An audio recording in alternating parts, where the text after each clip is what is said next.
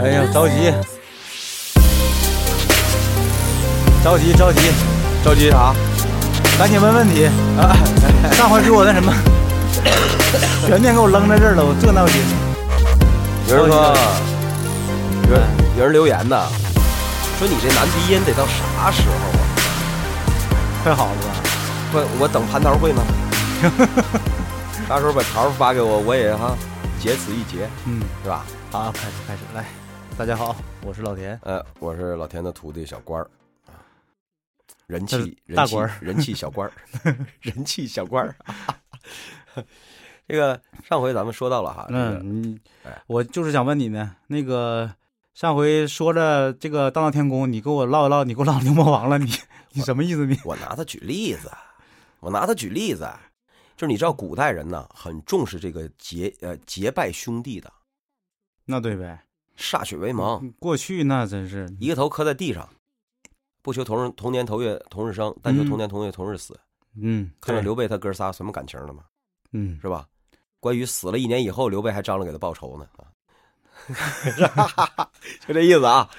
主要是不知所道以是说不过去。你嗯想啊，这他们当时孙悟空哈、这个可是拜了把子的，结了六个兄弟，这六个兄弟无一例外的，其实都是妖精，都是妖，对，就是没有编制的仙啊，有了编制叫仙，没有编制，没有编制叫妖。对，哎，对。那么你要知道，这个这个他可是啊，你嗯说是老小，尤其是老小，你去惹了麻烦了，捅了娄子了，其他六个哥哥谁也不 管。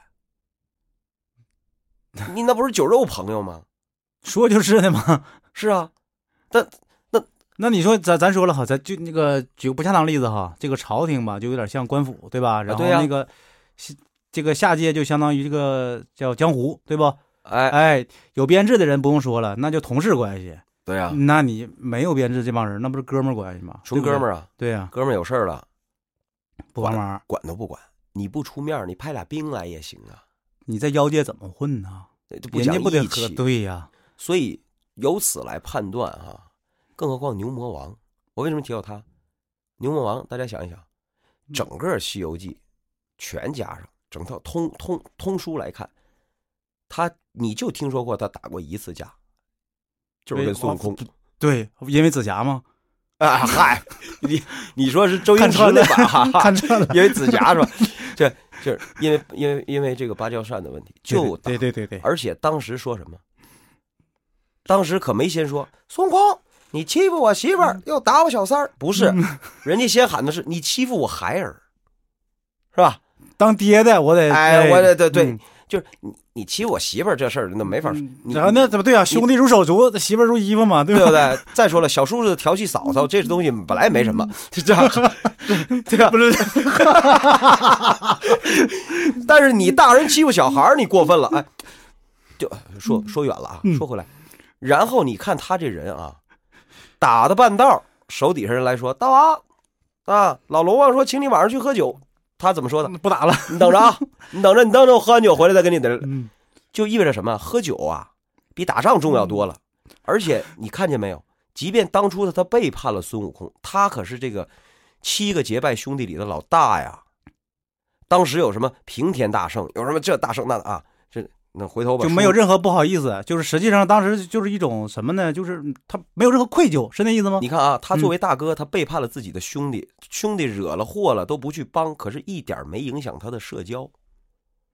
他一天干嘛？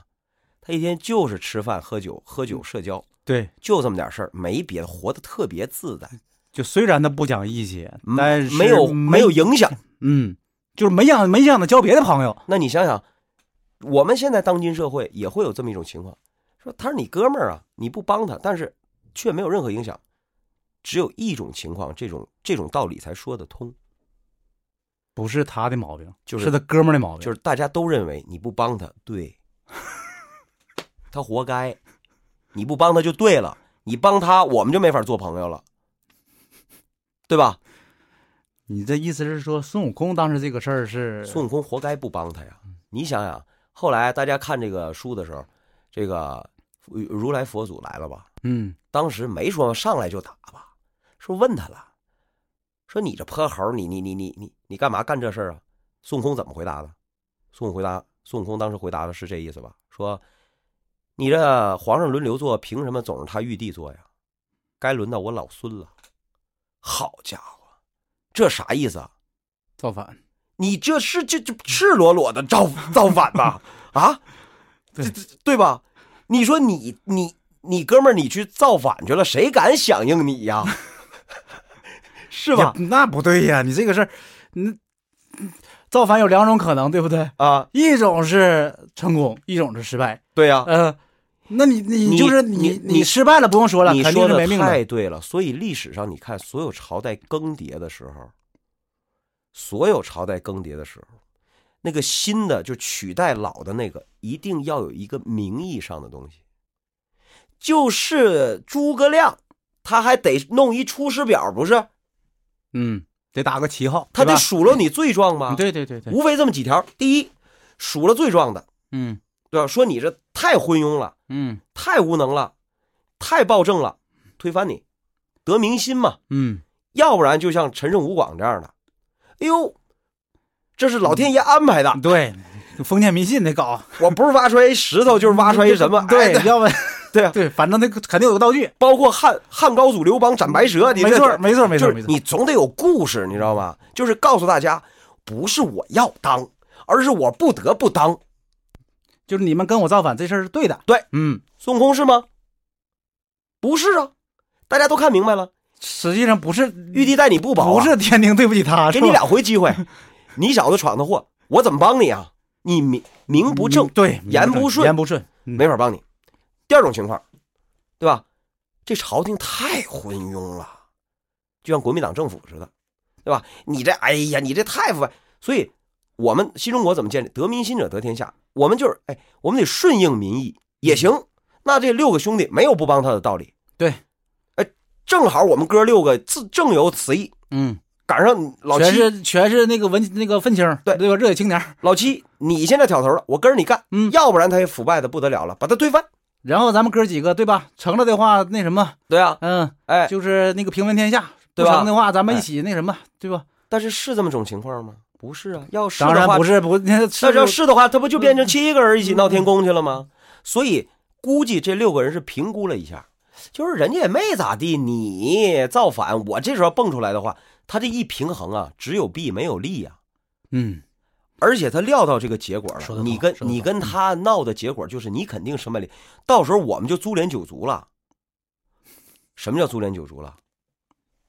灭顶之灾呀、对，这是重的，轻的呢，跟你刮上点关系，我不说不好听的，我都都这五百年的时候，这桃儿我都没地方要去，走后门都弄不来。嗯，你对要吧这么说的话倒是有有道理。所以你看，哎，最你主要是啥呢？哈，你想没想过，不闹的话呢，哈，还能再活个几百年儿。哎就是没有我跟你桃儿闹了我就马上就完蛋了马上完蛋了。对， 对吧？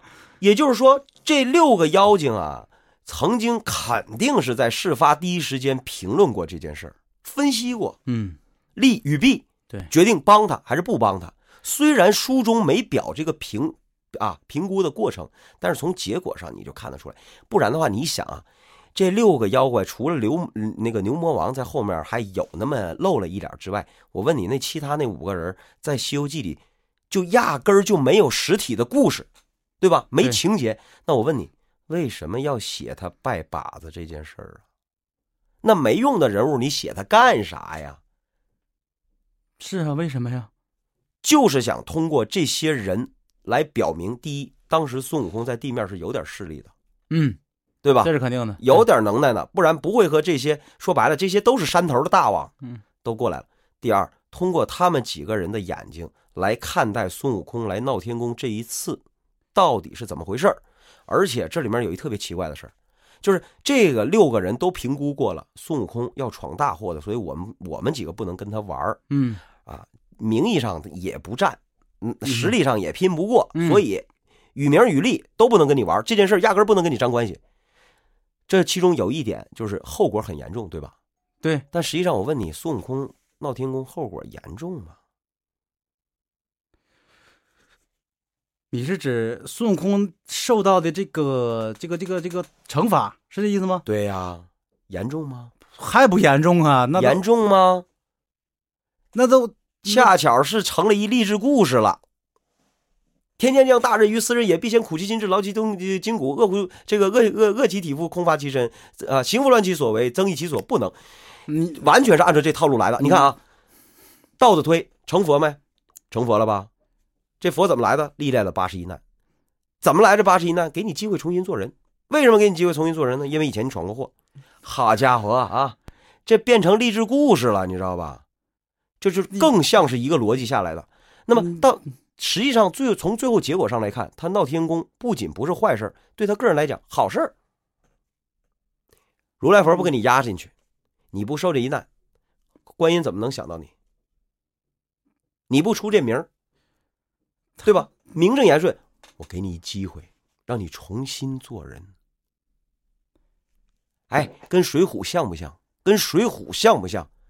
卢俊义，我问你，最开始有有想有想当土匪的意思吗？嗯那没有那吧没有，对，是不是吴用跟宋江下的角儿？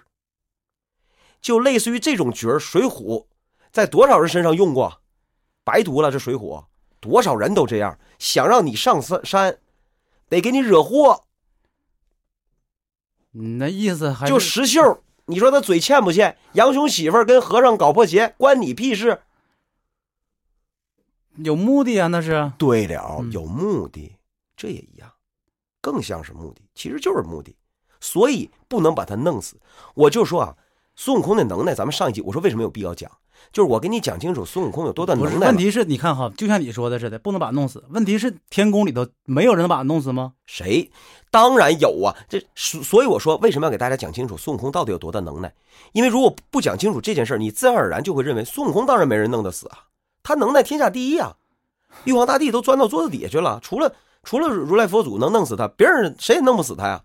其实不是的，当然了，他这的个能耐就就就就就多说跟二郎神打一平手，说不好听的，嗯实际上是能能能弄死他的多了去了。嗯，那为什么不弄死他？这里面有一个人保护了他。他那帮结义的兄弟都没保护他，天宫里有人保护他，结义的兄弟谁保得了他呀？天宫里有人保护着他，我只需嗯要这是谁呀？问题是你谁？你看啊，我咱咱们咱们这么想，那个比他这个官儿小的人儿保不了他，对不对？官儿大的人，你你你你保他，相当于跟玉帝对着干，对不对？这种情况下呀，就跟那个就跟咱们看的黑帮电影是一样一样的。我也是卧底，你也是卧底，你的身份暴露了，这时候老大肯定要是当着兄弟的面一顿胖揍你吧，对吧？嗯，对，这时候掏枪出来要干死你的时候，你说我这时候我怎么办？你你你要拦的话，那你就是那跟他一伙儿的，我我拦肯定不对啊，对呀、我讲情更不行啊。嗯，我只能抢在老大拔枪之前上去给你一脚，先给你一顿痛揍。这叫谁明打暗保。谁充当这个角色了？太上老君呢？太上老君是充当这角色的吗，不可能。他你要知道，他把孙悟空是放到炉子里头那一顿练的，就是目目的就是啥？不是就因为之前那个想杀他不好使吗？手段我说师傅，咱别犯糊涂行吗？炉子里能练死人吗？你你你你你进过炉子没？你就别说，我咱就不说炉子哈，农村的大炕你睡过没？我我我不是肉体吗？我也不是石猴啊！你想想啊，《封神榜》里打架的时候，神仙真要想把他弄死的时候，神仙神仙怎么打？是不是撇法宝？互相撇法宝。嗯，互相出大招才能弄死他。你见谁拿个炉子来来来练了他？不是的，而且太上老君第一回出手想弄死他就能弄死他。太上老君拿什么撇的他？金刚圈儿，就是后来那金刚圈儿对，金孙悟空对付青牛精那金刚圈儿他没招儿没落的，请他差不多把所有形象嗯，对，神仙都都请来他了，谁也没搞定。就是如那来个佛那个肯定是个宝贝，那个不用说，就对，就如来佛派了八百罗汉过去，还是个死他也没搞定。嗯，最后还是太上老君自己来搞定了。你说这圈儿，要是想弄死孙悟空，当时还往后背上撇什么呀？直接给套里就完了呗。就说是呢，哎，直接砸你脑袋不就完了吗？砸你个万朵桃花开不就完了吗？就从那儿就是最可疑。今天时间啊有限，所以呢，我说这样啊，你容我下一期给你讲个分明。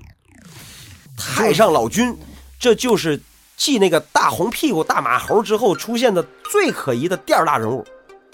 你这么 说，我告诉你 啊，哎你其可其实不对啊。第一个最可疑的是菩提，最最然后第二可疑的就是太上老君了。我是说你你你你说这个话可得负责任，我是负说责。任，正好印证了很多网友说太上老君就是孙悟空的师傅一说，倒不是印证哈，我倒是可以就你们感兴趣的话题，咱咱说一说，他很可疑，但他是不是孙悟空的师傅呢？我告诉你，肯定不是，但他确实太可疑了。你想没想哟哎过？，你这是要说不好，我告诉你啊，你我这说不好，我就身败名裂了。我跟你说，我我就只能下期改讲《水浒》了。期待你了啊！